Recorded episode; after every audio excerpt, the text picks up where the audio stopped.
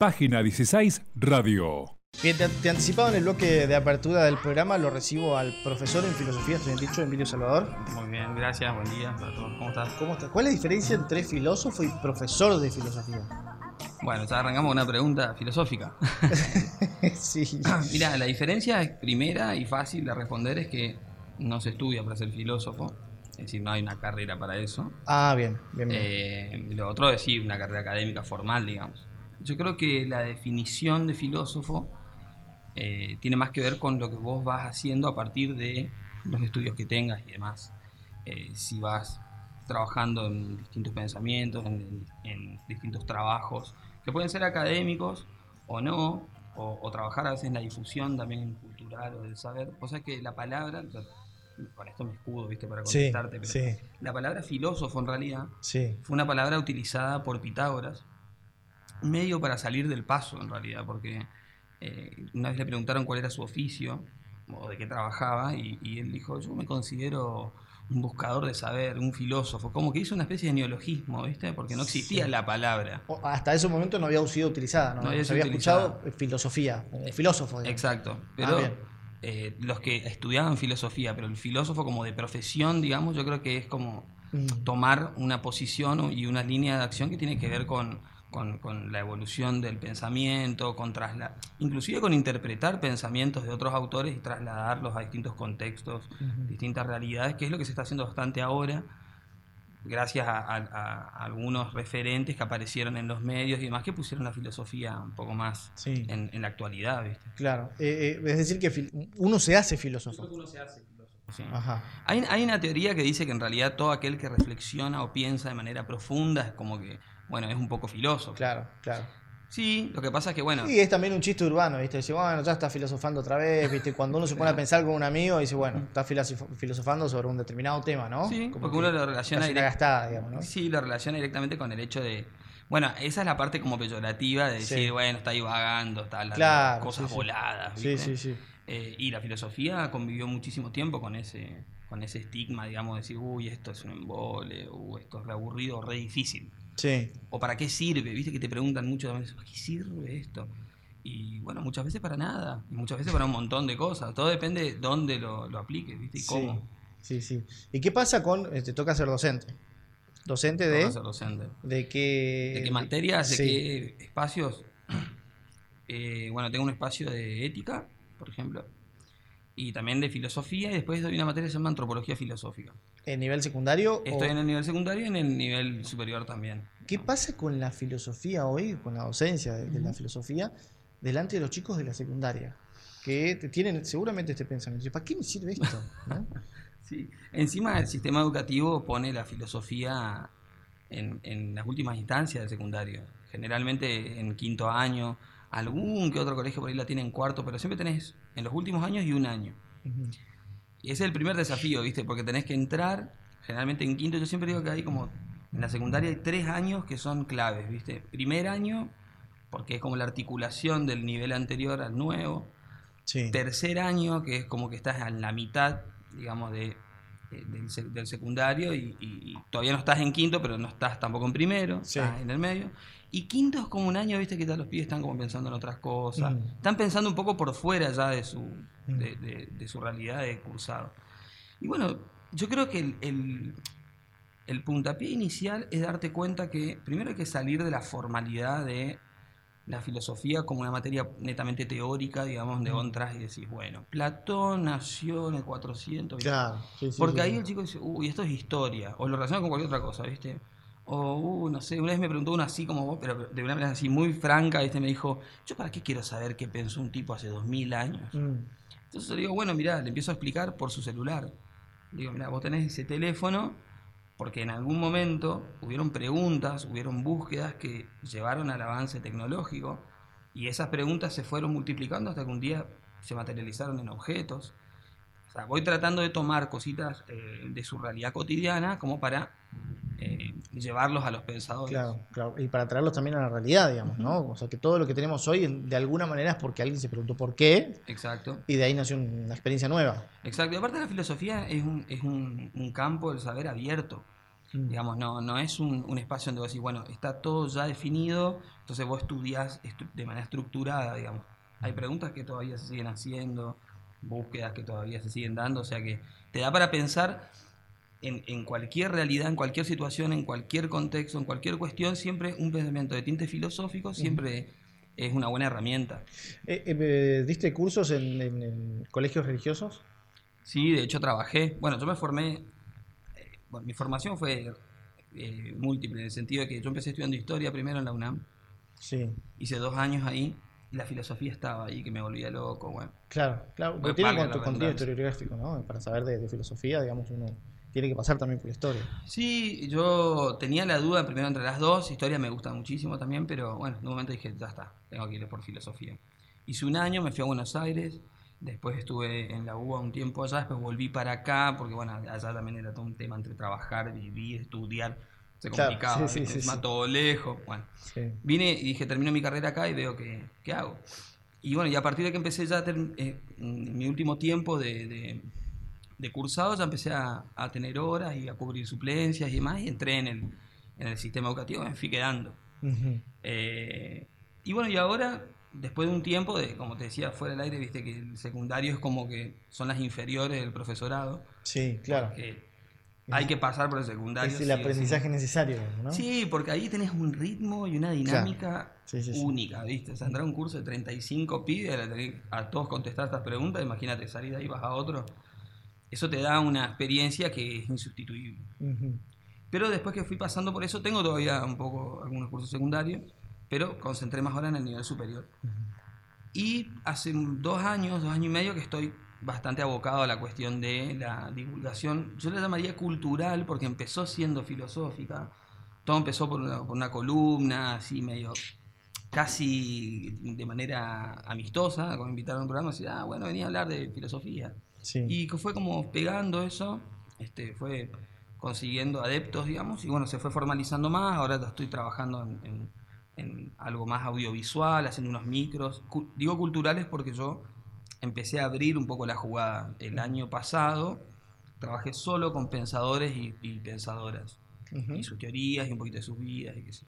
Y este año empecé a trabajar un poco en la cuestión de que, de que la cultura no es solamente la filosofía. O sea, a veces relaciono música, arte, arquitectura, películas, eh, mostrando de que uno puede pensar filosóficamente desde distintos lugares. Esa creo que es como mi misión, mi automisión. Claro, tratar de ayornarse un poco a, a- a distintas cosas. Es decir, a través de la música, por ejemplo, ¿no? Es Como que mucho más empático. Yo soy músico, eso me ayuda también. Claro. Ah, bien, bien, bien. Eso me ayuda, entonces eh, me es más fácil ir por ese lado porque, bueno, tengo, digamos, ve- 20 años tocando la batería, algo tuve que aprender, ¿viste? Sí. pero, pero me gusta mucho, eh, como vos decís, eh, ir buscando puentes nuevos, Claro. haciendo nuevos vínculos y salir de la filosofía áulica nada más, ¿viste? Como una, una materia que vos estabas en el secundario y decís, fa, bueno, la toca probar para terminar el colegio. Pero Claro, claro, claro. está bueno que te deje algo, Te, ¿viste? te preguntaba por el tema de los colegios religiosos porque de alguna manera o en algún momento Ujú. eh, la religión choca con, Ujú. con- con los planteos filosóficos incluso, ¿no? ¿Viste? Esto de que no se pregunta por qué, de que esto es así porque es así. Sin embargo, la filosofía plantea algo totalmente distinto. Sí, la filosofía tiene etapas, ¿viste? Y tiene autores con, con sistemas distintos. Algunos fueron más conciliadores, otros menos. Eh, hay como una eh, como un pensamiento colectivo de que la filosofía va totalmente por otro lado, digamos, Claro.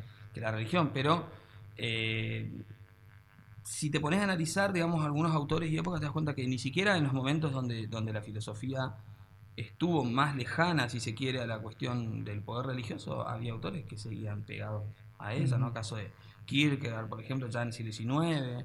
O decir, bueno, un tipo en el siglo XIX sigue haciendo filosofía teísta, digamos.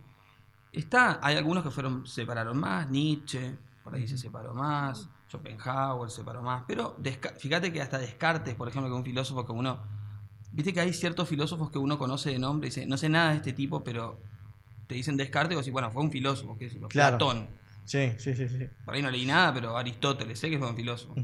Descartes, por ejemplo, en, en su época plantea dudar de todo para poder encontrar un conocimiento seguro. Y, y- y uno de los conocimientos a los que llega es el de Dios. O sea, imagínate que Mm. Eh, es, esa cuestión, digamos, de que necesariamente tienen que ser incompatibles, eh, no, no es real en el sentido de que, bueno, se pueden ir por lados, pueden ir por caminos diferentes, han ido por caminos diferentes, y han tenido momentos de encuentro también. Creo que los encuentros nunca son, eh, o por lo menos por, en, en los momentos actuales, no son tan amistosos como lo fueron en la época de Santo Tomás o en la época de San Agustín. digamos. Claro, claro. Que en realidad ahí era más, era como una teología filosófica, Mm, realidad, ¿no es cierto? Se invirtió el rol de la filosofía, usando la filosofía como una herramienta para fines teológicos. Entiendo. Sí, sí. Pero esa es la manera de, de- de unirla. Estaba mirando un micro de los tuyos este, y es re- realmente interesante porque, ver, saliéndonos un poco de este tema, ¿no? Y observando un poco la realidad latinoamericana con el tema del poder político, lo que está sucediendo en Bolivia, lo que está sucediendo en Chile, lo que está su- sucediendo en varios países, es un poco el desafío hacia lo que hoy entendemos o contextualizamos como manejo de poder, los liderazgos en Latinoamérica. Y estaba mirando este, un, este, uno de tus micros que hablaba justamente de esta película de Pacino, muy conocida, ¿no? Este, del Padrino, donde haces un planteo de eh, qué es el poder, ¿no? Y cómo lo manejan el poder y qué características tiene, eh, hasta incluso contrario a lo que uno piensa, ¿no? Que el poder o el liderazgo está marcado por, por ciertas conductas eh, de, de desequilibrio, cierta locura y demás. En realidad es todo lo contrario, o al menos así lo planteás. Sí, sí. pasa que, bueno, durante una época, durante varios siglos, particularmente desde el siglo XVII, se creyó o, o- o se, o se divulgó esta idea de que la locura, de alguna manera, como una este, patología, eh, que era muy difícil de diagnosticar en realidad, porque ¿cómo definías cuándo una persona era loca? digamos, Mm. ¿no? Y entonces, ante la duda, se hacían un montón de estudios, inclusive eh, físicos, y, y, bueno, se los aislaba de la sociedad, ¿no? Este, Se crearon los psiquiátricos, la clínica, bueno, Foucault justamente, que es el que menciono ahí, habla mucho de la cuestión del nacimiento de todas estas instituciones, de aislamiento social para estas personas que estaban que había que sacarlas de circulación. Digamos. Que, cuando sacaba de circulación, el que encarna la racionalidad es el médico, en ese caso, que a su vez está avalado por el Estado, por lo tanto, él es el que tiene razón de decir, mira, vos estás loco, tenés que ir acá. Claro. Vos sos un criminal, tenés que ir acá. Y, y esas, las voces de los otros no eran tan escuchadas. Yo creo que durante mucho tiempo se pensó que el, el uso del poder a nivel masivo era como una cosa que tenía que ver más con, con el carisma o que tenía más que ver con una persona, un carácter fuerte y, en- y- y como que va- no va de la mano de lo racional, digamos. ¿no? Y yo siempre le digo, por ejemplo, a mis alumnos, el, el nazismo, por ejemplo, fue un movimiento muy pensado, muy planeado, muy programado. O sea, uno empieza a, estudiar, digamos, cómo se fueron desarrollando los campos de concentración, qué, por qué estaban en determinados lugares. Y, y vos te das cuenta que hay un plan, hay un programa ahí.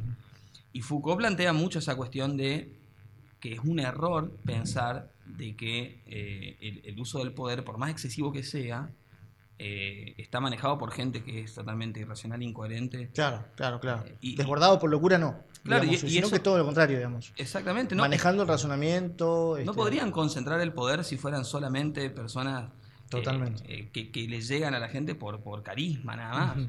o, o- o porque tienen algún rasgo para que la gente lo siga. O sea, hay, una racionalidad, e inclusive algo que plantea Foucault, y que yo lo digo en, la- en el micro, es que se racionaliza la violencia, porque uno entiende que el Estado tiene de alguna manera la potestad de utilizar la violencia en pos de la legitimidad, del orden y demás. Y eso, de alguna manera, tiene va de la mano con el- lo, lo que, lo que pasa en la película. Fíjate que, yo- bueno, esto lo cuento, calculo que ya todo el mundo vio El Padrino. Si lo spoileo, Sí, sí, se lo sí, merecen, por no haberla visto. sí. Pero lo que yo contaba ahí, por ejemplo, es que el personaje que hace Pacino, digamos que es el- uno de los pocos que aparecen en las tres partes de la película, al principio él aparece casi como, como un chico tímido, como que bueno, no estaba apuntado a ser el jefe de la familia. Pero tenía un rasgo que justamente es el que viene a colación de lo que estamos hablando, que era el más racional de todos. El más racional. Era el más racional porque él, se, él de una manera fría, tranquila, dice, bueno, esto hay que solucionarlo de esta manera. Eh, va un día a visitar al padre al, al hospital y se da cuenta que no hay seguridad, lo cambia de habitación, era muy estratégico.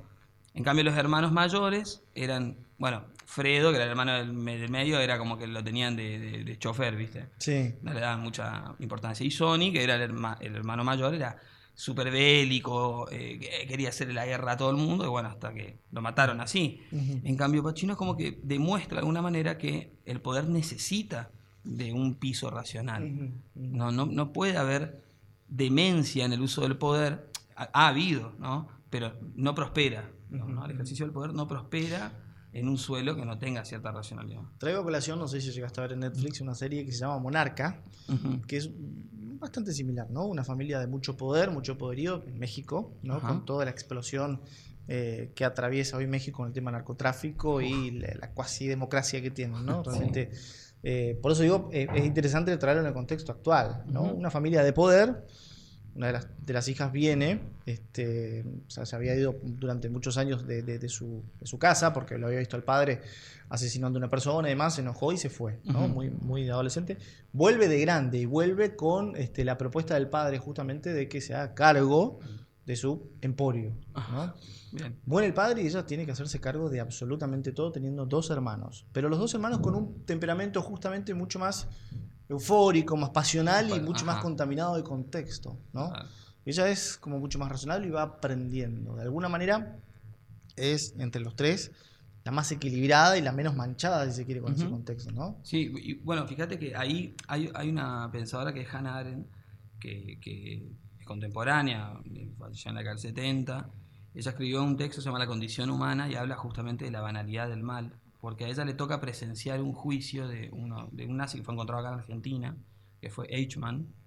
Es una película, creo que está en Netflix, una película que se llama Operación Final. Ujú.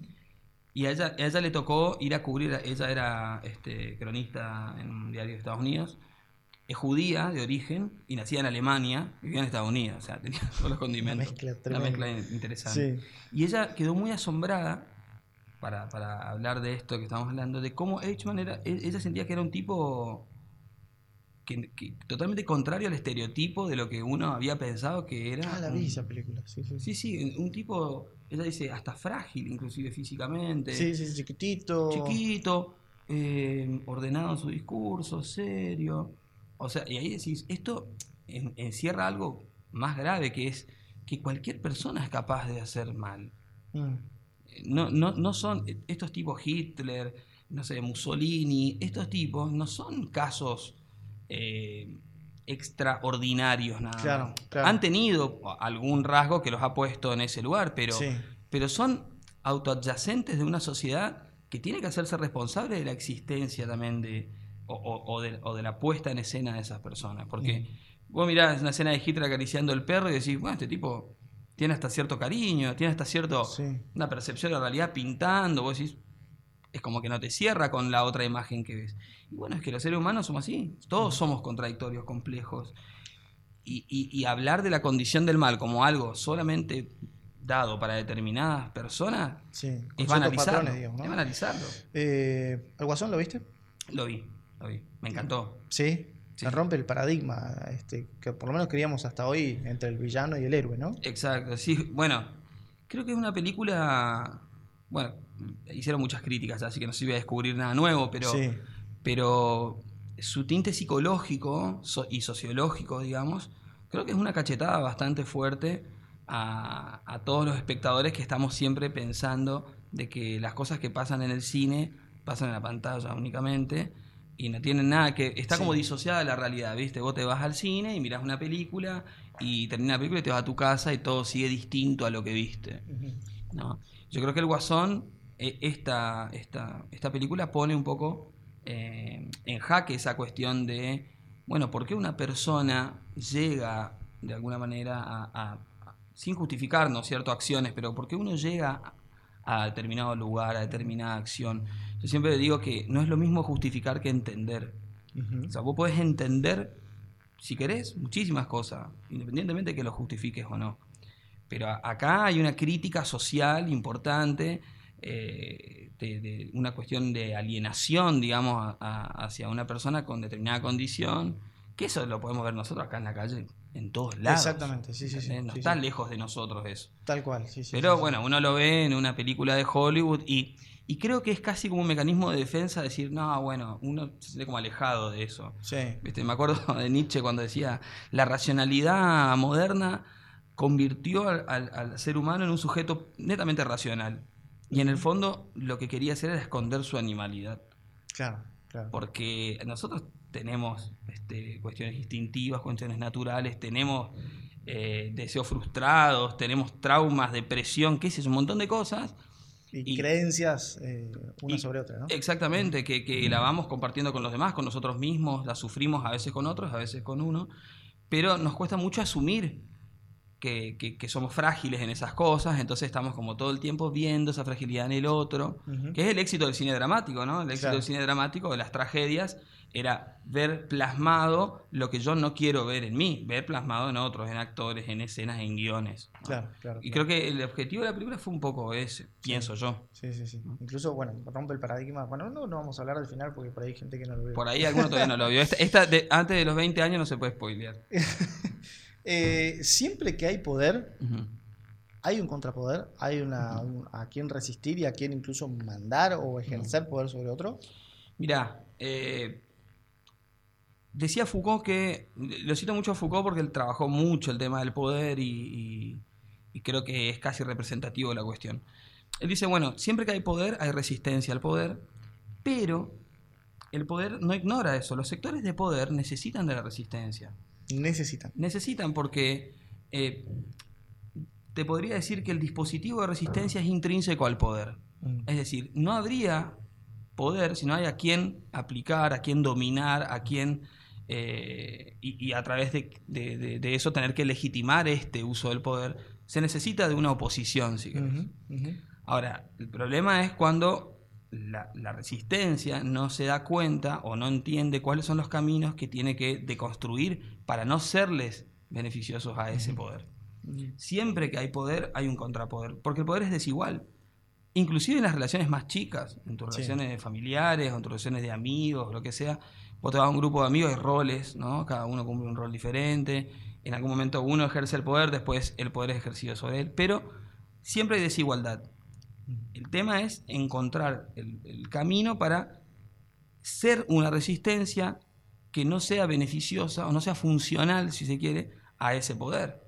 Por ejemplo, te lo pongo un ejemplo Sí. que me pasó hace poco con, no sé, un chico del colegio que dice, bueno, se enojó porque estaba en contra de una decisión del colegio. Dice, "Ah, voy a ir, le voy a golpear la puerta, le voy a patear la puerta. Le digo, mira, si haces eso, lo que vas a lograr es que ellos justifiquen, no argumenten nada en favor de lo que vos estás criticando y se agarren de que, bueno, vos viniste violentamente. Entonces, de alguna manera, eso que estás haciendo vos justifica que ellos ejerzan ese tipo de autoridad.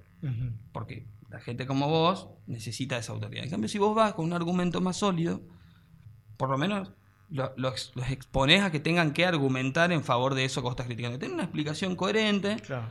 Y ahí fíjate que hay racionalidad en el poder, porque. Y en la resistencia también. Sí. Uno siempre. Hay una frase que dice: bueno, es tan difícil que un pobre no se queje como que un rico no sea arrogante.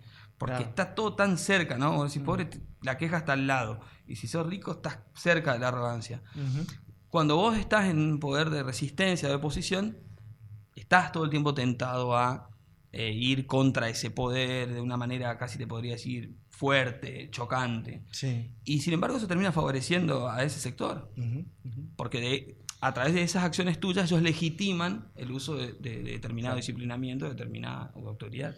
¿La violencia es poder? La violencia es mentir, diría el indio.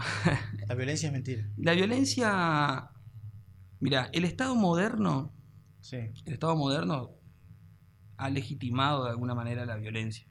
Ha legitimado. Ha legitimado la violencia. En ese- y ¿Qué, qué, qué sería el Estado moderno? el Estado moderno es el Estado que surge a partir de eh, la caída, si se quiere, de eh, la escolástica. Estamos hablando del siglo XV, siglo XVI y demás. Los estados que de alguna manera se empiezan a separar de, de la cuestión religiosa, primero se convierten en monarquía absolutistas y después empieza el sistema feudal, eh, perdón, la caída del sistema feudal propone la burguesía como nueva clase. Se supone que un estado es un ente regulador de derechos y obligaciones que adquiere su fuerza a partir del pacto social el contrato entre los individuos. Pero fíjate que Hobbes, por ejemplo, que fue uno de los primeros que habló en el Leviatán de la cuestión de la construcción del Estado, cuando ilustra al, al soberano, lo pone con un báculo en una mano y con una espada en el otro. Eso significa que el Estado ahora va a ser quien garantice el poder espiritual y el poder de la fuerza Claro, de su claro. territorio y de su nación. Ujú. Digo legitima la violencia en el sentido de que tiene cierto respaldo legal para ejercer la violencia cuando el orden establecido, por lo menos a través de ese Estado, es incumplido. Es lo que está entendiendo mal Chile, digamos. O sea, entendiendo mal en el sentido de que eh, no se puede ejercer la violencia. Bueno, eso es más que una violencia, ¿sabes? es una criminalidad, digamos, Sí, ¿no? sí, sí, sí. Es una criminalidad. eh, solamente porque yo soy el Estado, entonces tengo la legalidad de hacer eso, eh, porque hay otros medios, digamos. O sea, no, no, no, no puedo justificar la violencia eh, solamente porque yo tengo la posibilidad de hacerlo y tengo la competencia, si se quiere, legal, porque eso ya no es ni siquiera legal. Sí, sí, O sea, sí, ¿no? Salir a paliar gente no, puede ser. Caso, caso eh, o si uno lo contrapone con lo que sucede en Bolivia, eh, hay algunos conventos que marcan cierta diferencia, ¿no? Es un- bueno, se ha calificado ya en varios países como un golpe de Estado, ¿no? El uso de las armas, pero en contra del sistema político, no en- así en contra de la sociedad. Hoy sí ya es un caos, ¿no? Pero digo, lo primero fue correr a un presidente, ¿no? Sí, a las Eh, patadas. Claro, y en ese caso es violencia. Sí, yo creo que sí. Eh, como también es violencia, digamos, querer perpetuarse en el poder, Mm. digamos, en el sentido de que, no, no lo digo particularmente por el caso de Evo Morales, digo que la violencia no es solo física.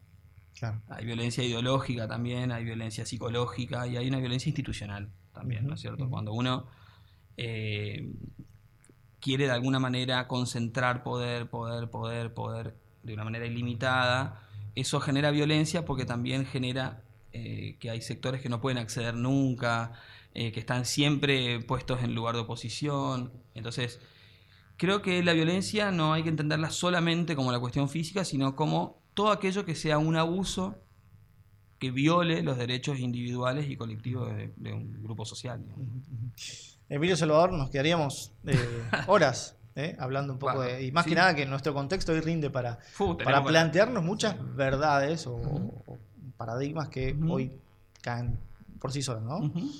Emilio, ha sido muy amable. Muchas gracias por la Eh, invitación, cuando quieran. Bueno, vamos a estar charlando acá. ¿Te Perfecto. parece? Gracias, Emilio. Gracias, gracias a vos. Página 16. Seguinos en Instagram, Facebook, Twitter.